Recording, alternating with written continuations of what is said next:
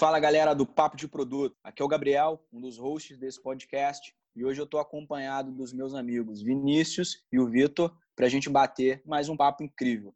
Nosso convidado de hoje tem muita história sensacional para contar. Atualmente ele é fundador da Clivo, uma health tech focada em melhorar a vida de pacientes crônicos. Também foi fundador e CEO da Payleven, já foi diretor e sócio do Nubank, CTO da Oi e muito mais. Nosso convidado de hoje é o Marcelo Toledo. Seja muito bem-vindo ao Papo de Produto, Marcelo. É um prazer enorme te receber por aqui. Fala pessoal, obrigado pelo convite. Um prazer estar aqui conversando com vocês. Muito legal o trabalho que vocês estão fazendo. Eu acho que o mindset para produto cada vez mais se tornou uma realidade nos últimos anos e acho que esse trabalho é pré-requisito aí para todo mundo entender muito bem o que de fato é construir produto. Obrigado pelo convite. Este podcast é patrocinado por Cursos PM3, o curso referência em produto no Brasil. Aprenda com 17 instrutores de empresas como Nubank, Booking.com, OLX, Creditas e muitas outras em mais de 40 horas de conteúdo totalmente online. Aproveite para usar o cupom de 10% off que se encontra na descrição desse episódio. Saiba mais em cursospm3.com.br. Valeu, Marcelo, a gente que te agradece.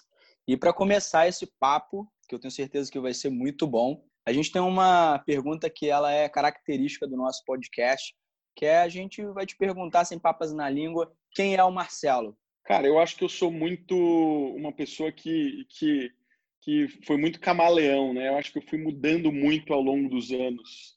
Eu acho que cada pessoa que passou na minha vida me transformou muito, né? E como ser humano, né? Antes de falar profissional, acho que como ser humano. E, e acho que isso vem primeiro de tudo acima de, da parte profissional. Eu acho que a gente precisa estar preparado para refletir, acho que a gente precisa estar preparado para escutar as coisas que doem, porque se a gente só escuta as coisas boas, a gente está na zona de conforto. Então, eu, eu nunca eu nunca fui preparado para escutar coisas difíceis.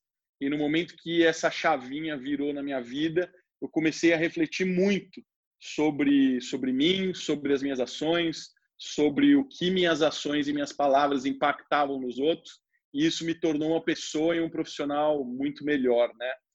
Mas falando do Marcelo profissional, eu sou, cara, um, um engenheiro de software que ama é, ciência da computação, sou apaixonado por desenvolver produto e, e, muito conectado com tecnologia. Eu faço questão de ser muito técnico até hoje, porque eu, de fato, eu adoro sentar e programar. Né? Eu gosto muito de fazer isso. E, e ao longo da minha vida, cara, da minha carreira, é, foi sempre muito focado nesse mundo, nesse universo.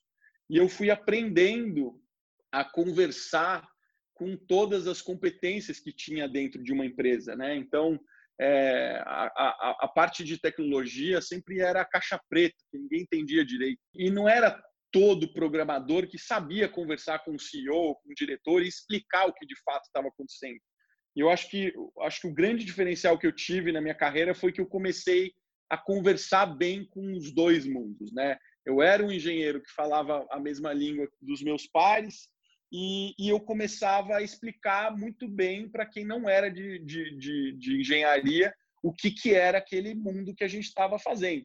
E dava as opções, né? e não simplesmente chegava com uma decisão tomada. E aí eu tive passagens quase sempre, tenho mais de 20 anos aí de experiência em empresas de tecnologia, quase todas elas startups de tecnologia. Tive passagem pela Vex, que foi a gente acabou trazendo o Wi-Fi para o Brasil. É, a gente cresceu, tomou o Brasil inteiro, expandimos para a América Latina inteira, fomos para a América do Norte, Europa. Foi um case muito louco, uma expansão super agressiva. Depois, de, depois de sete anos, a gente vendeu essa empresa para a Oi. Aí eu fundei o Payleven. Depois do Payleven, eu fui para a Oi. Coincidentemente, trabalhar, fui CTO da área de inovação. Fiquei mais alguns anos lá, num projeto enorme, tinha quase 400 milhões de reais para a gente investir em inovação auditados, então tinha que ser inovação mesmo. É, depois tive uma passagem interessante com uma empresa de, de loyalty, foi onde eu verdadeiramente aprendi o que, que era mecânica de incentivo, marketing, comportamento, foi uma, uma verdadeira aula para mim. E, e antes agora de fundar a Clivo, eu estava no Nubank. Então ajudei lá o time de engenharia e ajudei a lançar o B2B, né? O Nubank nasceu como um banco para cliente consumidor final, mas sempre teve a ambição de ser um banco completo, né? Então eu entrei lá para dar um help nessa nesse universo B2B e agora eu estou no meu xodó, que é a Clivo, que é uma health tech, uma empresa focada aí, como você falou, em ajudar as, as pessoas que têm condições crônicas, que não são pequenas, né? Quase 40% da população brasileira hoje tem alguma doença crônica e, e eles precisam de um auxílio diferente do que uma pessoa como nós, que não tem nenhuma condição crônica, né? Então, é, esse é o Marcelo. E é isso que eu tenho vivido aí os meus dias é, quase que por completo. Muita história para contar, né? É, como você falou, Marcelo, você participou de diversas iniciativas e você foi, né, CTO na, na Vex, na Pay11, que depois foi vendida para a Samap, né? Foi para Oi. Você foi sócio e diretor de engenharia no Nubank e hoje sendo CEO da Clivo. Cara, muita história e a gente gostaria de saber quais foram os seus maiores desafios que você enfrentou durante toda essa jornada. Que, que você enfrentou, que você viu que foi difícil, mas que conseguiu passar por cima, assim? Cara, eu acho que eu acho que em cada momento da minha vida você você acaba encontrando desafios diferentes, né? É, no começo da minha carreira é, eu tive o desafio de, cara, produzir, entregar, porque eu era praticamente solo, né? Então quando eu quando eu construí um dos primeiros o primeiro supermercado virtual da Bahia, nessa época eu morava em Salvador, eu tive que fazer tudo sozinho. Hoje isso é impensável. Eu fiz tudo sozinho.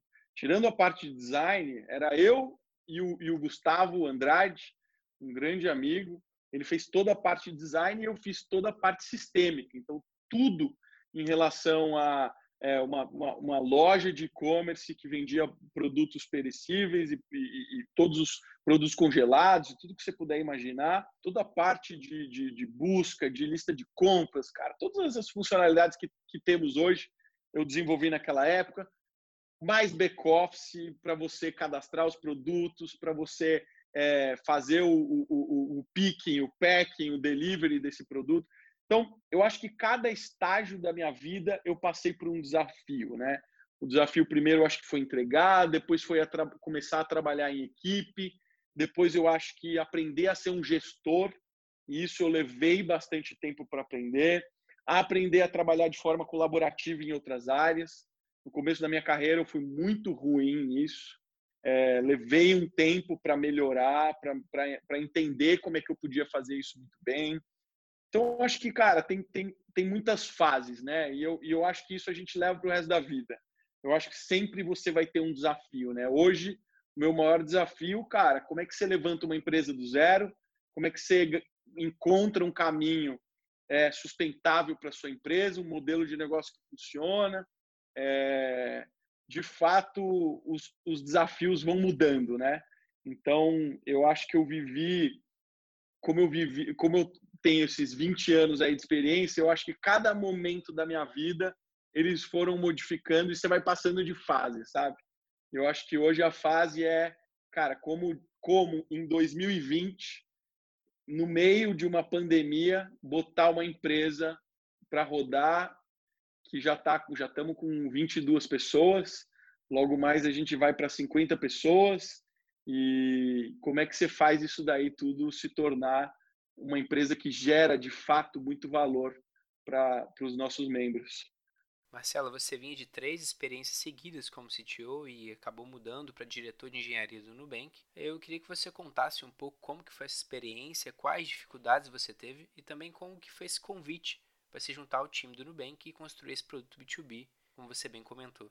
Cara, eu, eu sempre quis ser CTO. Teve uma pessoa na minha carreira que falou assim: não, cara, você não tem que ser CTO, você tem que ser CEO. E eu, cara, naquela época eu não estava preparado para escutar isso, né? Ele, cara, eu, eu era engenheirão, eu queria ser o, top, o topo máximo do, da engenharia, que era ser um CTO. Mas essa frase nunca saiu da minha cabeça, né? Quem me falou isso foi o José Papaneto Zizo, um grande amigo também. E, cara, ele tinha razão, né? eu posso ser um CEO que também é um CTO. E, e no fim das contas é o, é o que eu sou, né? E eu tinha ido para uma empresa chamada LTM, que era uma empresa grande, era uma empresa que já estava ali caminhando para faturar um bilhão de reais. E eu entrei para ser sócio dessa empresa. Só que essa empresa tinha um cap table muito complicado. E acontece que eles não conseguiram organizar o cap table e esse espaço para eu me tornar sócio foi levando tempo. Seis meses, não acontecia, um ano, não acontecia. No começo, você até fala assim, pô, faz sentido, a gente precisa se conhecer. Eu quero saber se eu quero ser seu sócio e você quer saber se eu quero ser seu sócio. Demorou demais. E aí meu tempo expirou. E aí chegou um dia eu falei, olha, eu vou começar a olhar o mercado. Vocês têm muita coisa aí para arrumar casa. Já dei uma boa organizada aí com o time na área de tecnologia, vou seguir minha vida. No dia que eu falei isso, eu coincidentemente recebi assim, foi um negócio louco. Eu recebi sete propostas. Nessa, nessa semana eu recebi sete propostas. E aí, cara, eu conversei com, com várias, né? Algumas estavam me chamando para ser country manager de algumas empresas, que aí de fato você ia ser CEO de, um, de uma startup americana aqui no Brasil. E dentre elas veio o Nubank. Só que o Nubank já tinha um CTO. E eu, cara, para mim, ou eu era C-level e toda a minha carreira, desde os meus 23 anos de idade, ou eu fui CTO ou eu fui CEO. Eu falei, cara, não vou dar um passo atrás. Mas eu tinha um grande amigo, que é meu sócio até hoje, ele é meu head de mobile é, na, na Clivo. Ele foi o sétimo funcionário do Nubank, o Hélio Padrão. E ele, cara, vem aqui, vem conversar. Cara, as pessoas não entendem ainda o que é o Nubank. Vem aqui falar com a gente. E eu fui. E quando eu cheguei no Nubank, eu falei, cara, cabe o Marcelo aqui e cabe mais 10, porque esse negócio vai ficar gigantesco. Então, quando eu fui para o Nubank, é, eu tomei a decisão de não ser C-Level, de dar um passo atrás, porque eu sabia que ia ser uma oportunidade diferente de tudo que eu já tinha vivido. O Nubank foi diferente de tudo, absolutamente tudo que eu já vivi. Então, é, veio de um amigo. Um amigo indicou, fui conversar com o Ed, que era um dos fundadores, depois conversei com o Davi, depois conversei com uma cacetada de engenheiros e engenheiras lá, e acabei passando no processo e entrei e acabei entrando no Nubank. Nessa época, o Nubank devia ter algumas centenas de funcionários, se eu não me engano, acho que tinha uns 400. E aí eu fiquei alguns anos lá, dois anos, e, e quando eu saí, cara, já tinha passado de milhares. Né? Já estava com acho que 1.500, 2.000 funcionários, um negócio gigantesco. E aí, Marcelo, emendando nessa pergunta, né? Você ouviu que você deveria ser um CEO. Hoje você é o CEO da Clivo e queria saber o que, que te motivou a mudar, né? De ser esse CTO, que foi algo que você sempre almejou, e você hoje vê, é, se vê como um CTO e CEO também ao mesmo tempo. Mas hoje, carregar esse peso de ter do seu guarda-chuva todas as, as questões da empresa, como é que você vê isso hoje? Cara, eu acho que eu, apesar de, de quando você entra no meu LinkedIn, você vê lá que eu fui CTO, que eu fui diretor de engenharia, eu não acho que eu fui só isso. Eu sempre me enxerguei como um cara que tinha que olhar o todo, né? Eu me posicionava como um CEO. Não dá para você só olhar uma parte da empresa, né? Então eu acho que isso tem, vem muito daquele lance de você ter o um sentimento de dono. Então, cara, quando eu cuidava de uma determinada área, cara, eu era o CEO daquela área. É, e eu não estava brigando só pela área de engenharia, eu estava brigando pela empresa, pelo melhor da empresa. Então, eu acho que eu já venho me formando a CEO há muitos anos, né? É, eu acho que desde a VEX, a VEX, depois que o desafio tecnológico maior tinha passado, eu comecei a fazer M&A, que era um negócio que eu nunca tinha visto na vida. A gente comprou empresa, a gente fez fusão. Eu viajei o mundo inteiro, cara, conhecendo outros negócios, é, fazendo benchmarking, participando de eventos. Então, eu vim me formando desde lá, né? Vocês sabem, eu escrevi livro, escrevi muito artigo, tenho mais de 400, 500 artigos, já até perdi a conta, publicados no meu blog. Tudo isso veio me preparando, né? Então hoje eu tenho um conforto muito grande em relação a, a, a como construir uma empresa, é, o que, que de fato é importante. Eu acho que o grande desafio de qualquer profissional, não só um CEO, que entra numa startup é se transformar. Porque a empresa, ela muda quando você tem era eu e o André, que é meu cofundador, numa salinha emprestada com uma obra do lado batistaca. A gente podia alugar? Podia, mas mesmo assim a gente não fez. A gente pegou emprestado. E aí, cara, nesse momento é um foco muito específico, é pesquisa de mercado, validação do modelo de negócio. E aí, cara, na hora que a empresa virou realidade, levantamos dinheiro, fundraising, cara, como é que faz fundraising? Puta, quanto eu já fiz de fundraising na minha vida, né? Quantas startups eu já montei que eu nem coloco ali no meu, no meu LinkedIn, porque foram startups que não viraram nada muito gigante. Mas, cara, eu fundei algumas startups algumas delas eu consegui levantar dinheiro, né? Então, você ir se adaptando de acordo com o tamanho da empresa faz total sentido. E, principalmente, você entender como que as coisas estão caminhando. Porque toda vez que entra a variável ser humano, não existe nada previsível. Nada previsível. Então, vai ter momento que você vai ter pessoas extremamente confiantes ao seu lado, que, cara, vamos embora, esse é o caminho certo. Cara, startup, você está falando muito sobre o incerto. Você não sabe o que vem pela frente, você não sabe qual é o caminho. Então, tem gente que não se dá bem nesse ambiente e fica ansioso e fica com medo. Isso depende do momento que você está e com quem você está. Então, se você não sabe se adaptar a essas situações, a ser meio, é, como Bruce Lee fala, né? Be like water. E seja como água, para você se adaptar ao meio que você vive, para mim, esse é o grande desafio de um profissional hoje 4.0, é se adaptar à realidade, ao momento da sua, da sua empresa. Esse sentimento de dono que você falou, eu até me arrisco a dizer que é um, um sentimento, é uma característica imprescindível para uma pessoa que trabalha com, com produto. É, tu acha que é algo que nasce com a pessoa ou é uma característica que pode ser desenvolvida e deve ser desenvolvida, principalmente por pessoas que estão na liderança? Eu acho que sempre existe aquelas pessoas que nascem com uma aptidão para determinada função, para determinada tarefa, para determinado domínio, né? Entenda domínio por conjunto de conhecimento, né? É, eu acho que isso existe, sim. Eu, por exemplo, tenho facilidades com algumas coisas e sou péssimo para outras. Se você perguntar para mim, Marcelo, é, é, porra, qual é a música que você mais gosta? Você sabe a letra? Cara, eu nunca decorei uma letra de música na minha vida, então eu não poderia ser músico nunca, porque eu não tenho a menor aptidão para isso. Agora, se eu parar para decorar, eu vou conseguir. E eu acho que do mesmo jeito, uma pessoa que não tem aptidão para alguma coisa, mas que ela tem paixão, vontade de fazer aquilo, ela consegue se preparar, né? É, outra coisa muito importante de um profissional é você saber fazer as coisas que você não gosta. O CEO ele não escolhe o que ele gosta de fazer. Ah, isso eu não gosto de fazer. Cara, não tem isso. Você tem que gostar de fazer tudo. Você pode ter a consciência que você não é tão bom fazendo determinada tarefa. Aí você pode trazer alguém que é especialista nesse assunto para fazer por você. Mas, às vezes, numa empresa pequena que está começando, você não tem isso. Então, você tem que saber fazer o que for necessário, o que for melhor para sua empresa e para o seu produto. Então, eu acho, eu, eu, eu acredito muito que a disciplina, a consistência e a repetição transformam qualquer pessoa. Se a pessoa quiser e não tiver aptidão, eu acho que ela tem tantas condições, se não mais, do que uma pessoa que só tem aptidão e não repetiu tantas vezes para se tornar especialista no tema.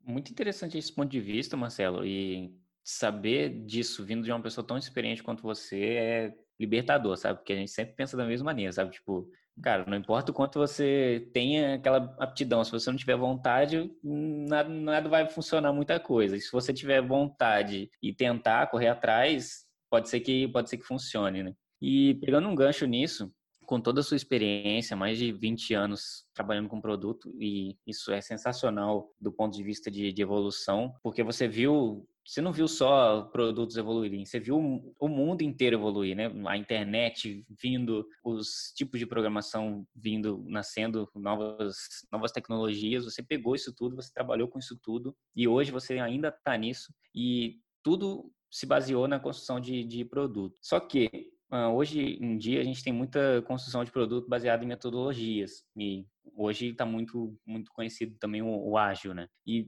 você é, entrando assim numa parte um pouco mais técnica, você acredita que o ágil ele se aplica na construção de qualquer produto digital hoje ou não? Ou você acha que eles têm seus momentos específicos de ser, de ser aplicado ou, ou o que que o ágil é de fato? E também, na sua opinião, vendo tantas metodologias de processo, quando identificar qual é a metodologia ideal para ser usada naquele tipo de, de, projeto ou no tamanho de empresa, enfim? Cara, eu sou eu sou fãzaço do ágil, né? Eu, eu já trabalho com isso há muito tempo. Eu acho que a gente vem passando por um processo de amadurecimento na forma de trabalhar, é, nos processos, no que funciona, no que não funciona. E, e eu sou muito desapegado a, a, a ser restrito, né? Eu, eu acredito muito na essência purista do ágil, de você selecionar o que for importante para você. E existem muitas variáveis, né? Existe a variável da, da, da maturidade da empresa, existe a variável das pessoas, porque se você chega para mim e fala assim, Marcelo, vamos implantar o ágil dentro da, da Vivo, eu falo, cara, beleza, vai ser um desafio. Eu te garanto que vai ter pessoas lá que não vão querer isso. Então você precisa ser muito estratégico na forma como você vai fazer, porque a empresa não pode parar. Na verdade, ela não pode nem diminuir a velocidade. A velocidade, ela tem que sempre melhorar. Então, como é que você faz isso de um jeito que, naquele ambiente, naquele é, é, é, conjunto de variáveis, torna-se produtivo? Então, quando você está construindo uma empresa do zero, como é o meu caso, metade do meu time tem experiência em ágil, metade não tem. Eu fiz essa outra metade se apaixonar pela experimentação. Quando a gente fez nossa primeira retrospectiva, e a gente fez uma, uma retrospectiva clássica, quais foram as coisas que as pessoas mais gostaram? Daily meeting, stand-up meeting, adoraram. No próxima, na próxima retrospectiva, qual foi a cerimônia que as pessoas mais gostaram? Retrospectiva. E de novo apareceu lá a Daily Stand-up. Então, eu acho que eu gosto muito. Eu sempre tentei implantar em todas as empresas que eu passei mas algumas vezes eu tive que ir pelas beiradas. Teve empresa que eu entrei que não cabia implantar o ágil. Tanto que quando a gente foi implantar o ágil, tinha o time de PMO e eles fizeram um motim. Todos se juntaram e falaram: a gente não quer, a gente vai sair da empresa e a gente só vai ficar se tiver aumento de salário, garantia que a gente não vai ter ágil. Então, para você ver como tem que ter muito cuidado na forma como você vai conduzir essas mudanças, né? Você precisa ter as pessoas certas, você precisa, ser, você precisa ter a estratégia correta e a ordem dos fatores faz muita diferença. Porque se você acelera demais, você vai errar a mão. Se você começa com as pessoas erradas, você vai errar a mão e o seu projeto vai falhar. Se o seu projeto era implantar ágil numa, numa empresa numa determinada área, você vai falhar. Então, cada caso é único e precisa ser analisado com muita calma. E as pessoas precisam ser tranquilizadas, porque o novo sempre assusta. Para você pode não assustar, mas para o seu colega ao lado, ele vai ficar em pânico achando que ele vai perder o emprego, que ele não vai ter mais função. Porque quem que vai manter um funcionário que tem um salário bom, que simplesmente não conhece o ágil e que do dia para a noite tem que se tornar especialista nisso? Então, cara, tem que dar uma maciada para isso se tornar mais palatável, para as pessoas fazerem parte do processo e não simplesmente jogar o ágil lá dentro.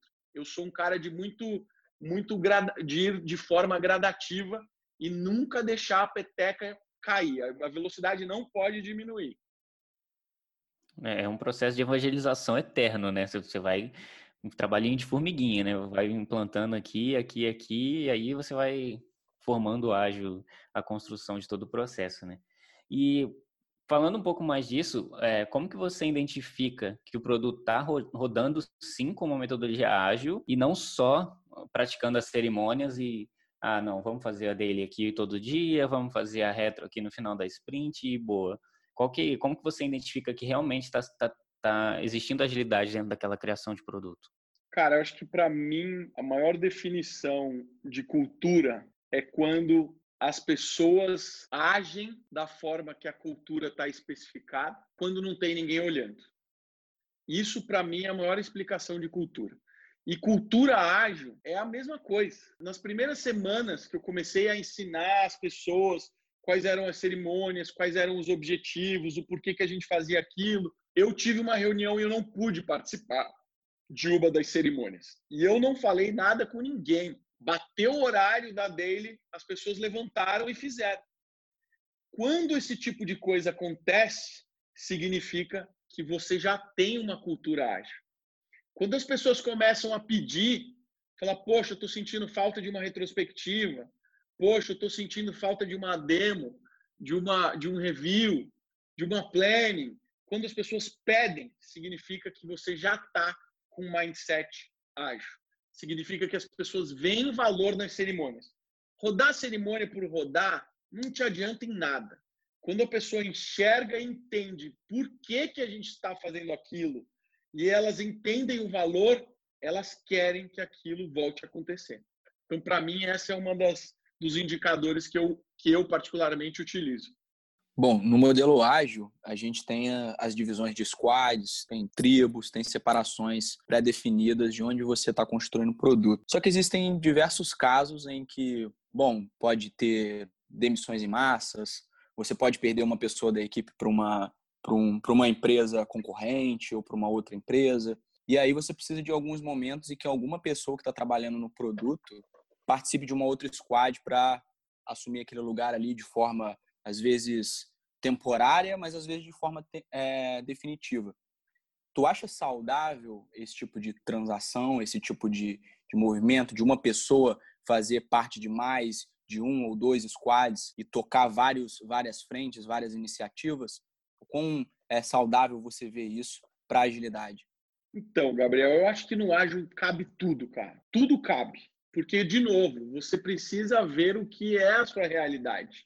Eu acho que é muito difícil quando você pega um framework e você vai implantar e ele vai ter limitações para algum, alguns cases, né? Então, eu já vivi realidade onde eu tinha que ter pessoas em mais de um squad porque a gente não tinha gente suficiente. Não fazia sentido ter gente suficiente. Ainda acho que não é a melhor maneira de se organizar. Eu acho que a gente ainda precisa rodar mais para entender qual que é a melhor maneira de se trabalhar quando você tem squads virtuais, né? Que é o que a gente está falando aqui, ou quando a pessoa participa de mais de um squad, né? Eu acho que tudo é possível, mas não chega para mim no nível de perfeição. Squad para mim, quando você tem um time fixo, as pessoas focadas em um único assunto, um único domínio, para mim isso roda perfeição. Para mim é perfeito a forma como isso funciona, né? Puta, cara, em alguns momentos uma parte do time vai estar tá mais na frente do outro, um vai estar tá esperando o outro. Sim, ainda tem alguns efeitos colaterais. Não é, é eu falei aqui perfeição, mas putz, falta algumas coisas ainda para de repente atingir essa essa situação, sabe? Mas já já é mil vezes melhor do que como a gente se organizava antes por função. E existia uma guerra entre as áreas, porque ninguém se sentia parte do todo você competia com as áreas que você é, deveria estar colaborando. Então, eu acho que a gente teve um progresso, né? Eu acho que testar e errar faz parte do processo científico de você entender o que funciona e o que não funciona.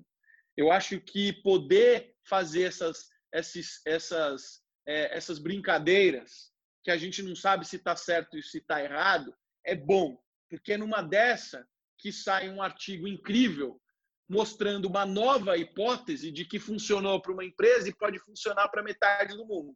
Então eu gosto dessas coisas, porque é só assim que a gente acaba descobrindo novo. Marcelo, é, acho, achei bem legal o que você acabou de dizer dessa guerra entre as áreas, né, esses silos que são formados. Eu queria saber se você tem algum conselho para dar para pessoas que trabalham em empresas que as áreas parece que estão guerreando o tempo inteiro, que parece uma linha de produção que cada um entrega a sua parte e não, não conversa mais, não, não trabalha junto. É, eu queria saber a sua opinião e se você tem algum conselho para dar para esse tipo de equipe, é, para algo que faça essas pessoas é, verem a importância de trabalharem juntas na construção do produto. Vini, eu acho que o problema das guerras que acontecem nas empresas nunca são das pessoas. Óbvio, elas têm uma pequena responsabilidade disso.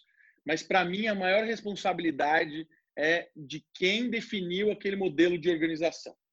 Esse modelo, quando, a primeira, você sabe, né, Vini, eu dou mentoria para muita gente, né? É, quase todo mês tem mais de 50 pessoas é, passando por mentoria comigo e, e eu vejo muitos casos. E toda vez que eu enxergo áreas em conflito, a primeira solução que eu dou é vocês deveriam estar trabalhando juntos. Eu vou dar um exemplo muito claro, tá? Que todo mundo é. Área de vendas. Você fatia a área de vendas em geração de lead, fechamento de lead e pós-vendas. Tá? Então é puta, pré-venda, venda e pós-venda. Beleza, são times separados. Na hora que você vai conversar com o time de vendas, ele vai reclamar do time que gera os leads. Pô, o lead chega frio, o lead é horrível, por isso que eu não consigo vender, babá. Na hora que você vai falar com o cara de pós-venda, ele vai reclamar da venda que os caras prometeram que não dá para entregar, que bababá, bababá. O que, que eu falo? Galera, vamos fazer o seguinte: ao invés de ter três áreas separadas, você vai continuar tendo essas três áreas, mas você vai montar um squad. Digamos que você tenha 10 pessoas em cada uma dessas áreas, você vai continuar tendo essas 10 pessoas. Só que você vai ter três células que são responsáveis do começo ao fim. Isso é incrível pelo seguinte: você começa a unir as pessoas pelo objetivo. Qual que é a meta do nosso squad? A meta do nosso squad é garantir que a gente gere lead, que a gente venda e que a gente faça pós-venda. A gente é responsável por tudo. A gente não é avaliado por uma parte. E o mais legal que eu acho de tudo isso, quando você consegue comparar um squad com o outro, você começa a gerar um aprendizado. Não tenha dúvida que um desses três squads vai se destacar muito mais do que os outros dois. E quando isso ocorrer, você vai pegar o squad que foi muito bem e vai falar para gerar conhecimento para os outros dois. E isso vai fazer com que os outros dois subam a barra para chegar no mesmo nível do squad número um. E aí, meu amigo, você está gerando melhoria contínua. Toda semana tem coisa nova para vocês aprenderem, compartilharem conhecimento e melhorarem seus processos. Isso é uma forma de resolver conflito imediato. Quando você junta as pessoas, quando você coloca elas sobre o mesmo teto, você resolve o problema de conflito. As pessoas podem não gostar de trabalhar uma com as outras, aí é um outro problema. É composição de time, é composição de comportamento, cada pessoa tem um estilo de trabalho, então você não vai querer botar num time só pessoas que falam, você precisa ter pessoas que escutam, né? Você precisa ter pessoas mais introspectivas, não só extrovertidas. Então, aí são outros problemas. Mas modelo de gestão, isso mata. Uma outra solução que eu dou é, cara, não quer fazer squad, está complicado na sua empresa fazer squad, meta cruzada. A partir de agora, para eu ter sucesso, a meta do Vini vai ser minha também. 30, 50% da meta do Vini é minha. A partir de agora, eu sou o melhor amigo do Vini. Porque eu quero que ele tenha sucesso, senão não vou ter sucesso. Então, existem algumas jogadas que você pode utilizar, mas quase sempre, cara, eu gosto de organizar em squad, porque resolve na hora os problemas. Marcelo, e criando um cenário imaginário aqui, onde você não é o CEO e sim o Product Manager, e você tem reparado que seu time, seu squad não tem feito entregas frequentes, como que você lidaria com isso? Tenho certeza que muita gente que está ouvindo o episódio passa por isso, tem esse tipo de problema. Eu queria que você desse um conselho do que você faria no lugar delas. Cara, eu acho que a, a, o jogo, assim, eu nunca, eu nunca me posiciono como CEO, porque o cargo tem peso. E eu sempre digo em todos os lugares que eu passo que o que importa é o melhor argumento. Você pode ser o estagiário que chegou há dois dias, não importa. Se o seu argumento for bom, você tem que vencer de todo mundo. Pode ser o maior sócio da empresa. Seu argumento é melhor, ele deveria vencer, né? Então, é, de forma colaborativa, eu acho que a realidade precisa ser exposta para o time. Galera, estou sentindo que a gente não está entregando como deveria. Isso já deveria estar aparecendo numa retrospectiva, isso já deveria estar sendo discutido em algum fórum. Mas se não apareceu, eu, cara, pegaria os fatos e mostraria para as pessoas e tentaria criar um plano em conjunto com essa galera. Porque se não tiver adoção de cada uma das pessoas que estão ali, eu não vou ter sucesso na execução. Então, a primeira, a, o primeiro passo é a detecção do problema. O segundo é criar uma consciência coletiva para trabalhar em conjunto no atingimento do objetivo que a gente quer como time. Porque uma vez que todo mundo entenda e coloque lá uma gota de sangue, que a gente vai buscar a entrega contínua, e para fazer isso a gente vai resolver o problema A, B, C, D e F, cara, eu sei que o time vai entregar. Se o time não concordar, se o time ficar dividido, se o time não criar a consciência coletiva, você vai falhar. E isso depende muito de uma liderança forte. E liderança não tem a ver com cargo. Liderança tem a ver com respeito. As pessoas te respeitam e entendem que você está ali fazendo o melhor para o coletivo, não o melhor para você. Muito interessante isso. Conectando todos esses, todos esses assuntos, a gente entende que é um pouco difícil, né, de, de primeira, uma empresa já aceitar o ágil como se fosse uh, o processo de, de, de, trabalho que a gente vai implementar ali. E muitas dessas vezes acontecem algumas confusões também, né? Às vezes a, gente vem com ágil, aí as pessoas confundem com Kanban, depois acham que o Scrum é o ágil. Uh, todo, todas essas nomenclaturas elas acabam gerando muita confusão nas pessoas, né? A gente sabe que o Kanban ele é uma metodologia, ele é um, um jeito de trabalhar. O Agile é uma uma forma de pensar, né, a gente pode considerar uma filosofia, né, fazer um paralelo com o design thinking, por exemplo. E o Scrum ele é realmente um framework, um processo de trabalho. São coisas realmente diferentes, mas que confundem no dia a dia. É, como que você diz para essas pessoas que você mentora, com as pessoas que você trabalha, como que você mostra essa diferença e como que realmente vocês aplicam isso no dia a dia de vocês? Eu confesso para você que eu me preocupo pouco com esse tipo de coisa, né? Eu me preocupo muito mais em explicar o porquê das coisas. Então, se a gente está aqui fazendo uma daily, por que, que a gente está fazendo a daily? E nesse momento eu sou muito é, um professor, né? Então, todas as vezes que a gente foi rodar algo novo ou que o time estava sentindo falta de algo, quando eu sugeri, a primeira coisa que eu fiz foi explicar o porquê. Olha, quando esse tipo de problema acontece, existem esses recursos que a gente pode utilizar. Eu já utilizei muito esse e acho que funciona bacana. Por que, que se faz isso? Para resolver esse e esse problema. Então, eu acho que quando você está trabalhando ali no dia a dia, é importante você ter o jargão correto do ambiente. Né? As pessoas precisam saber falar de forma correta. Né? Quando você está num ambiente de operação de um produto, é, incidente é diferente de bug. E é importante você entender o que é bug e o que é incidente. As, algumas pessoas não sabem. Então, eu faço questão desse, desse tipo de coisa, deixar muito claro para as pessoas. Agora, eu não entro muito no detalhe do que, que é Kanban, do que, que é Scrum.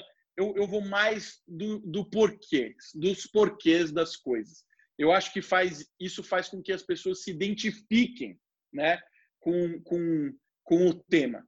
E se as pessoas se interessam pelo assunto, e sempre vai ter uma pessoa, poxa, estou gostando tanto desse assunto, queria conhecer um pouco mais, aí sim, isso é uma deixa para você ajudar essa pessoa, para você mentorar, para você fazer um coaching e para você dar indicação de qual caminho ela pode seguir para se preparar cada vez mais. Dentro do meu time, eu não, é, eu não tenho product manager ainda. Eu sou o product manager. Só que eu sempre fiz de forma rotativa as cerimônias. Então, quando a gente está falando assim, pô, quem que é o responsável por fazer a daily? Cara, cada vez é um. Quem faz as retrospectivas? Cada vez é um. É só levantar a mão. Agora, quem quer fazer a próxima? Pô, eu quero, posso fazer? Eu vou lá e treino essa pessoa. Depois que eu treinei essa pessoa e ela rodou bem, ela vai treinar a próxima. E na hora que termina a retrospectiva, a primeira coisa que eu faço é dar um feedback. Pô, isso foi legal, isso foi animal. Pô, eu achei que você esperou. Na hora que você fez aquela pergunta, eu achei que você esperou pouco. Você tem que esperar mais. As pessoas levam tempo para pensar. Então, o fato de você se tornar sempre colocar na sua cabeça, que você sempre tem que ser um professor. Em alguns momentos você vai ser coach, em alguns momentos você vai ser mentor, mas você tem que estar tá com essa cabeça. Porque é isso que faz as pessoas ligarem aquela chama de vontade de querer saber mais, de querer fazer mais. Bom, eu espero que os nossos ouvintes estejam com uma caneta ou com um lápis e um papel anotando todas essas dicas, porque eu sinceramente não sei se esse episódio é um episódio ou é uma aula. Mentoria bom, gratuita. É, uma mentoria gratuita, cara. Sensacional. Valeu, Marcelo. Pô, muito obrigado mesmo, cara, por estar compartilhando isso com a gente. É... Imagina, cara, prazer. Seguindo uma pergunta um pouco pessoal, a gente tende a perguntar, né, seguindo o sonho grande do Jorge Paulo Lema, falando sobre essa, esse tópico, eu queria saber qual é o sonho grande do Marcelo, seja profissional, seja pessoal, o que, que de fato você quer deixar de legado aí para toda essa trajetória sua, sua história com software, com produto e com startups, com gestão? Cara, eu, como falei, eu sou muito camaleão, né, cara? Eu acho que a cada momento que você perguntar isso para mim, talvez venha uma resposta diferente, né? Eu acho que hoje, é, já um pouco mais velho, com, hoje eu, esse ano eu faço 39 anos, em setembro, eu sinto, cara, que, que a gente está aqui nesse planeta com uma missão que ninguém sabe qual é e que, no fim das contas, eu tenho uma frase que eu gosto muito que eu falo que é nós estamos aqui levando uns aos outros para casa. Isso, para mim, é uma máxima muito forte.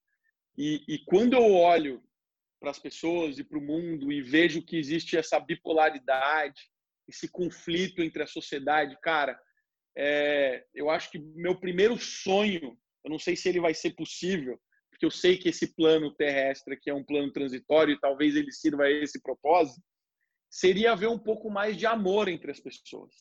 E amor, cara, não é questão de paixão, não é Cara, é simplesmente você é, reconhecer que as outras pessoas são diferentes e respeitar em primeiro lugar.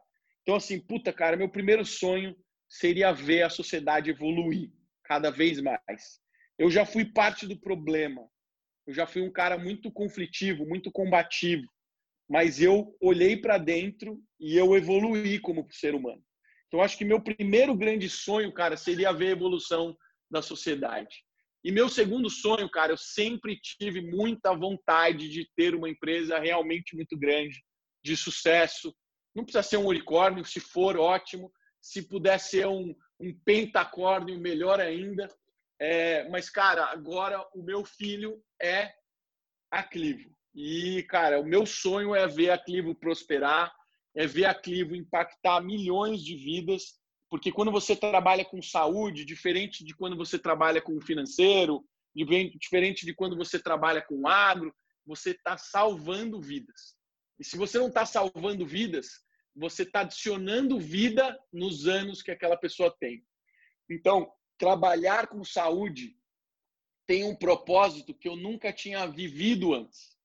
Então, meu grande sonho é, puta, espero que a sociedade evolua, Espero que cada uma dessas pessoas que esteja escutando esse podcast se preocupe em cada momento que você impactar uma pessoa, nem que você dê um bom dia, essa pessoa saia melhor do que antes de ter encontrado com você. Se todo mundo se posicionasse assim na vida, não precisa ser todo momento, porque eu sei que vai ter momentos que você vai estar querendo chutar a parede, quebrar uma cadeira ou jogar um prato no chão, vai estar num período de raiva, mas tudo bem.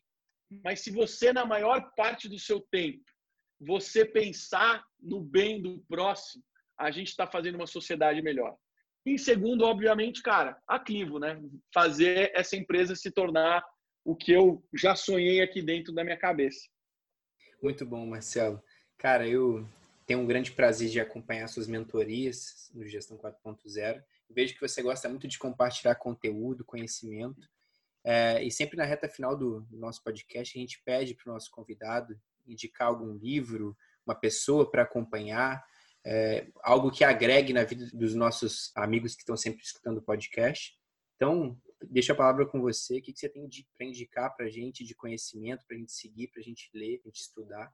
Cara, eu estou numa fase muito, muito louca, né? Porque eu estou estudando muito. muitas coisas distintas, né? Eu, pô, quando você começa uma empresa, a gente escolheu a nossa stack, e para quem não entende, stack é o conjunto de tecnologias que você usa na sua empresa. A gente escolheu uma stack que eu não domino ela, não dominava ela completamente, né? Então estou estudando muito essa parte de tecnologia.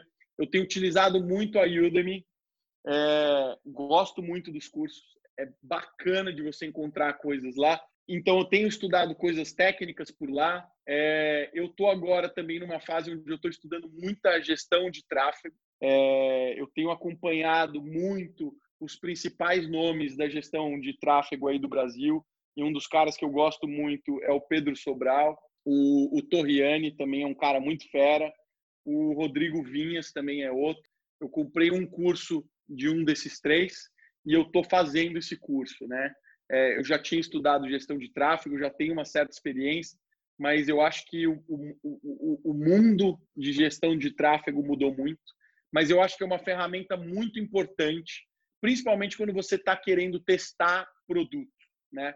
Quando você tem a possibilidade de colocar o seu produto na mão de algumas pessoas, fica muito mais fácil de você validar suas hipóteses, né? Então eu gosto eu gosto muito desse desse conceito de das pessoas conhecerem fazer gestão de tráfego. É, então recomendo que, que estudem esse assunto porque eu acho que ajuda bastante na construção de produto. De podcast eu indico o meu, né? É uma é uma nova jornada. Eu comecei meu podcast tem três meses e o nome dele é Excepcionais. É um podcast onde eu converso com pessoas excepcionais, acima da média. Eu tenho conversado com muitos empreendedores, já conversei com médicos, já conversei com cientistas. É, tem sido muito divertido, assim como a gente está fazendo aqui. É, mas, cara, o livro que mais impactou minha vida foi um livro chamado Autobiografia de um Yogi. É, esse livro, cara, eu acho que eu, ele me impactou por volta ali meados do, do ano 2000, 2002. E eu já li esse livro algumas vezes. É um livro bem grande, quase 400 páginas. E, e eu fiquei muito impressionado quando eu estava lendo a biografia oficial do Steve Jobs, porque eu já li diversos livros sobre o Steve Jobs, mas nunca ninguém tinha me contado essa passagem. E quando o Steve Jobs morreu, ele, quando ele, é, um pouco antes dele morrer, ele pediu para a mulher dele para entregar uma cópia de um livro que ele amava para todo mundo que ia atender o funeral dele e o livro era a autobiografia de um Yogi. Então, o Steve Jobs, que é um cara que, que nós, da tecnologia, de produto, é, admiramos bastante, por um lado, é um cara que lia esse livro anualmente. Era o único livro que ele tinha no iPad dele e ele relia todos os anos. Então, eu acho que é um livro que desperta algo muito diferente do que a gente está acostumado a ver, que é preto no branco, zero e um, é, é um livro que abre a cabeça. Então, para mim, fica aí essas recomendações é, para todo mundo que está escutando. Pô, excelente, Marcelo. Excelente mesmo. É, e agora a gente está chegando no final do nosso podcast, aquele momento que a plateia solta aquele, aquela, ah, que pena, né? E queria que você deixasse, cara, uma mensagem. Acho que a mensagem que você deixou na pergunta sobre o seu sonho grande foi extremamente importante, mas queria que você deixasse agora uma mensagem para quem está trabalhando com produto. Palavra final que você diria para os nossos ouvintes. Cara, eu acho que eu publiquei um, um artigo uns dois dias atrás que eu falo que eu falo que eu passo uma mensagem até bíblica e a mensagem é, é, é uma passagem que diz o seguinte: é, seja frio ou seja quente, porque se você for morno, eu te vomito. Essa passagem está na Bíblia, por incrível que pareça. E essa passagem, ela diz muito sobre é, a nossa sociedade, né? É, a gente a gente pode interpretar essa passagem por diversas maneiras. Mas o que eu quero traduzir aqui para vocês que estão escutando é o seguinte: a gente tem a mania de olhar para o lado, de querer buscar referências. Vocês estão escutando esse podcast, você pode até falar, puta aqui do caralho, queria ser igual a esse cara. Eu vou te dizer, não seja igual a mim. Não seja igual a ninguém que você admira. Você vai ver que a gente tem uma certa habilidade em copiar as pessoas, em modelar as pessoas. O que eu acho que vai fazer a verdadeira diferença na sua vida é no momento que você aprender qual que é a sua verdadeira essência. E quando eu digo essência, eu estou falando quem você verdadeiramente é. Você não precisa saber qual é o seu propósito, você não precisa saber qual é o seu sonho, você simplesmente precisa ser você. O dia que você tiver coragem de deixar de ser esse personagem que você se faz todos os dias, você vai aparecer como essência. E a partir daí você é um ser único. E quando você se torna um ser único, você descobriu quem você é de verdade. E isso não é algo trivial. Isso toma tempo. É muito mais fácil eu querer ser o Gary Vee, é muito mais fácil eu querer ser o Tim Ferriss, porque ele tá lá, o cara já é foda, ele já faz coisas muito legais, eu só preciso copiar o que ele faz. Mas você nunca vai estar tá seguindo os seus próprios passos. Então, a, o que eu digo é, busca a sua essência, descobre quem você é de verdade. Você é bom no que você escolher para fazer, você vai ser bom. Então, a sua essência está conectada com o seu ser. Descubra qual que é a sua essência e segue o seu caminho.